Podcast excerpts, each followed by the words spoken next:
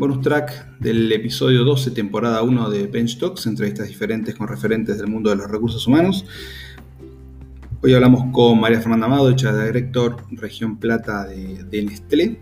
En este bonus track, eh, que sigue al episodio completo, nos detalló cómo están trabajando dentro de Nestlé en el contexto de pandemia, donde a pesar de ser una industria esencial, hoy tienen 50% de su dotación trabajando de sus casas con los pilares de salud, bienestar y seguridad de sus colaboradores.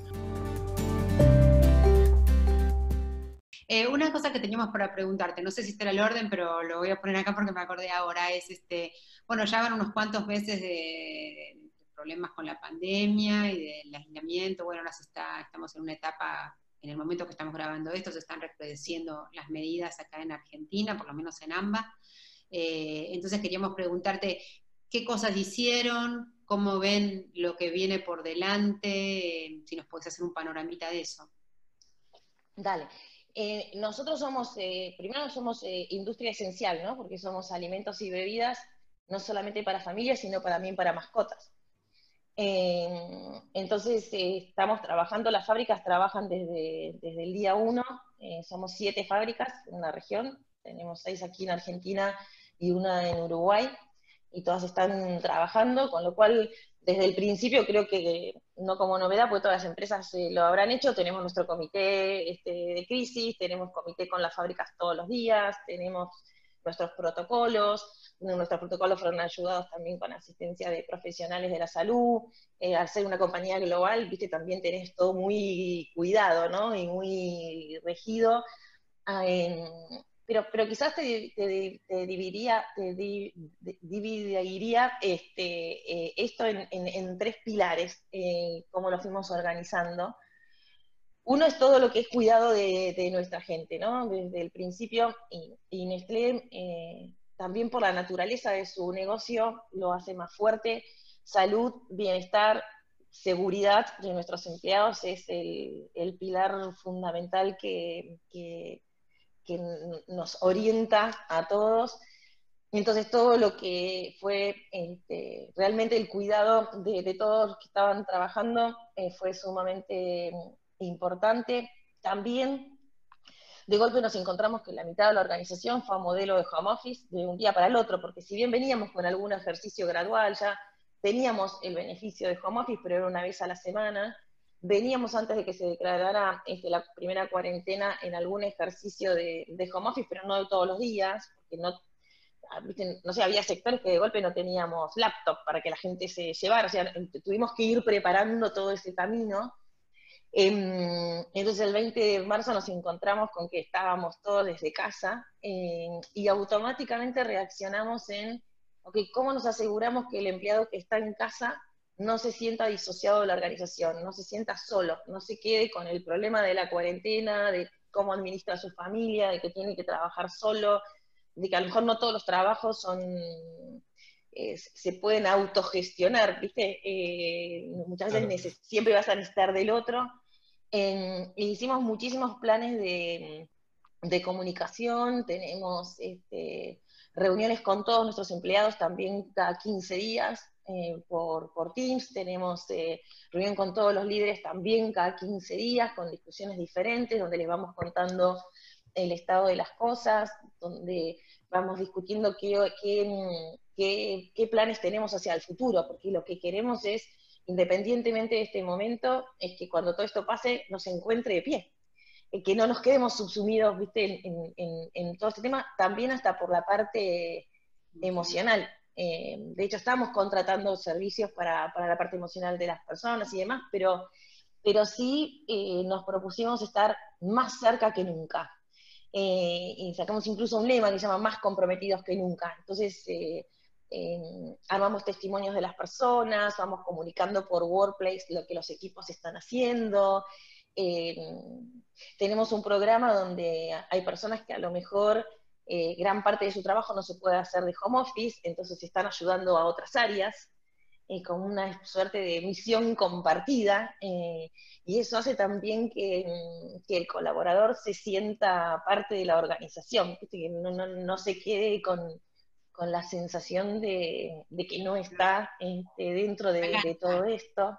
Eh, hicimos muchísimos eh, programas, pero mucho para orientados a, motivar, a cuidar la salud también emocional de la gente. Eh, vamos viendo el tema de los, de los papis que tienen los hijos en, casa. Este, entonces vamos cuidando todo, no solamente el colaborador desde su trabajo, sino que vamos abordando el colaborador desde, desde persona y desde todo lo que puede estar viviendo y necesitando.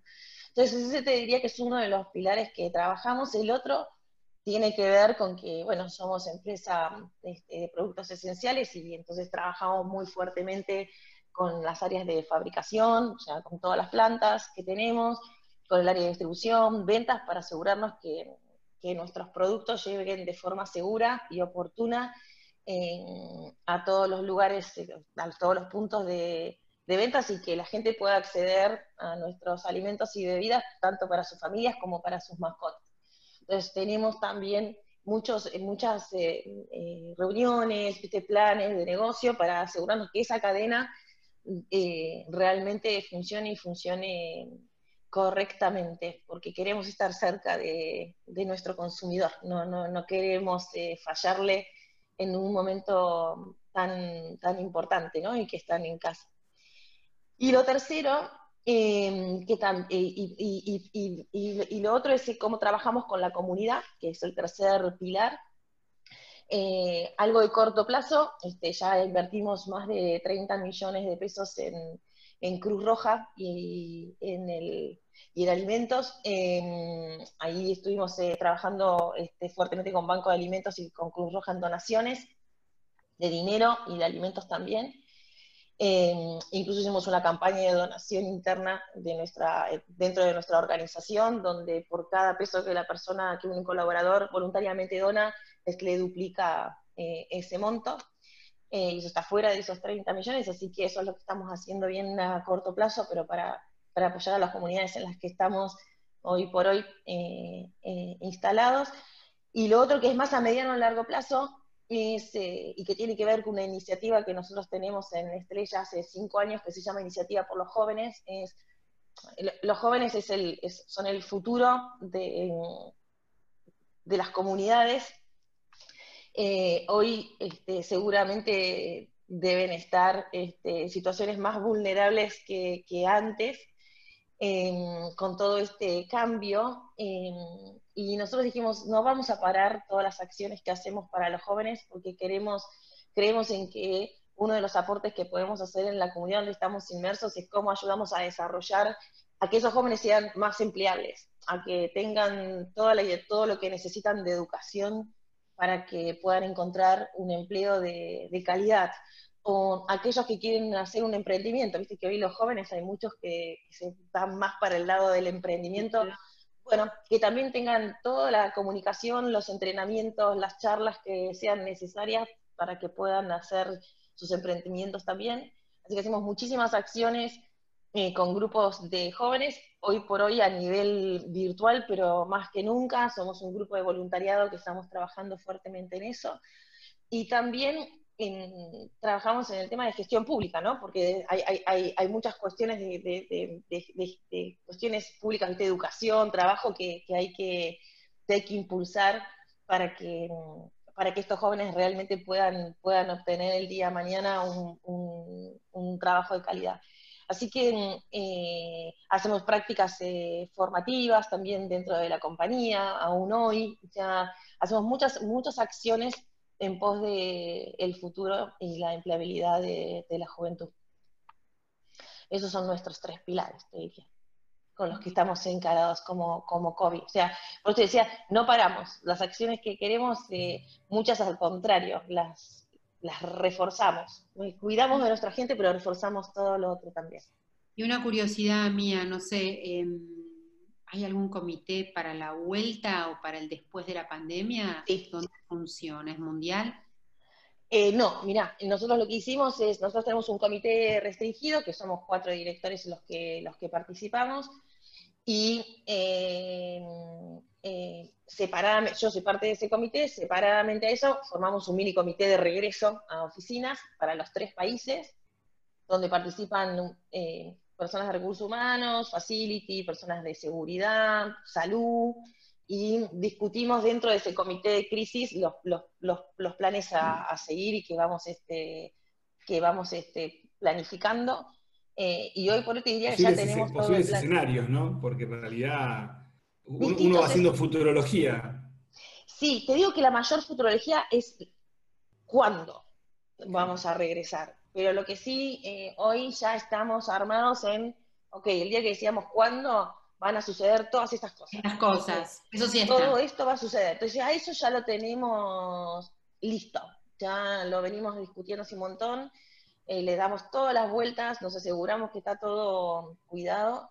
Y la, incertidumbre más grande es cuando es el momento oportuno de, del regreso, ¿no? Este, porque hoy estamos si bien las fábricas siguen trabajando, pero las oficinas, las personas de administración están trabajando en tu casa y realmente se está haciendo bien. O sea, no es que hay una eh, necesidad imperiosa eh, de volver. Hicimos una encuesta, por ejemplo, para los tres países a la gente, eh, preguntándole si está de acuerdo en volver o no, cuándo quisiera volver, si tienen... Sabes que la gran mayoría quiere volver. La gran mayoría nos respondieron que quieren volver.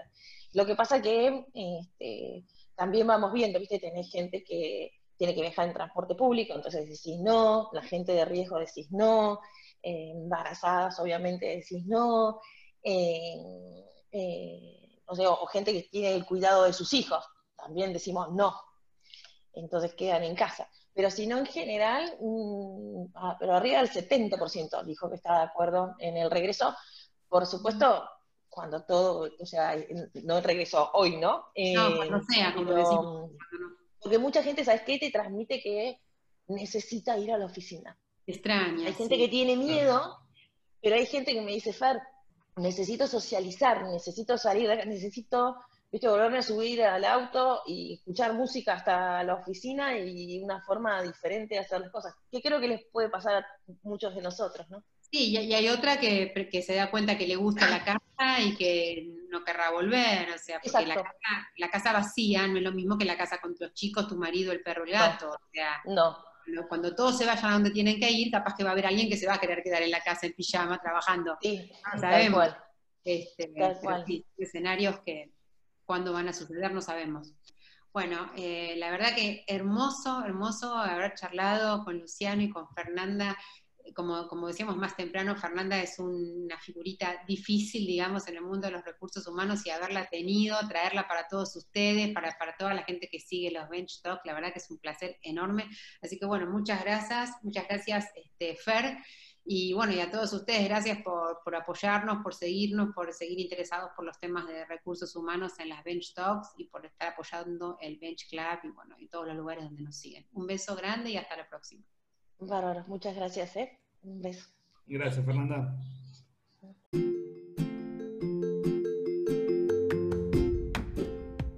Esto fue todo por hoy, esperamos que te haya gustado muchísimo. Esto fue Bench Talks, entrevistas diferentes con referentes. Si querés saber más de todo lo que hace Bench Club, podés seguirnos en LinkedIn, en arroba Bench Club. Y también podés buscarnos en Instagram y en Facebook en Bench Club Latam. Bueno, entonces este, te dejamos con todos nuestros otros podcasts para que sigas disfrutando estas hermosísimas charlas con los referentes de recursos humanos.